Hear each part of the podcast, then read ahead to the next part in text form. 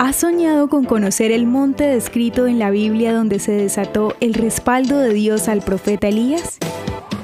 Visita la ciudad de Haifa, creada nuevamente en el año 1769, la tercera ciudad más grande ubicada al norte de Israel. Allí puedes conocer el Monte Carmelo, navegar por la costa del mar Mediterráneo o viajar en el Carmelit, el único tren subterráneo de Israel que te llevará al centro de la ciudad.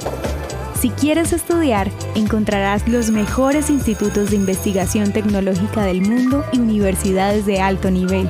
Para descansar, escoge entre sus 120 hoteles. Y si eres amante de la buena comida, deleítate en los restaurantes y cafeterías de la colonia alemana, lugar de calles bonitas donde puedes apreciar la arquitectura de sus edificios con diseños de la era templaria.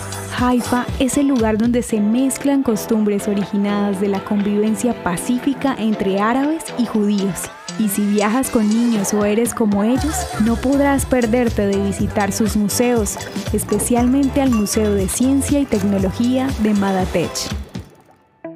Esto es Audio Historias de Israel.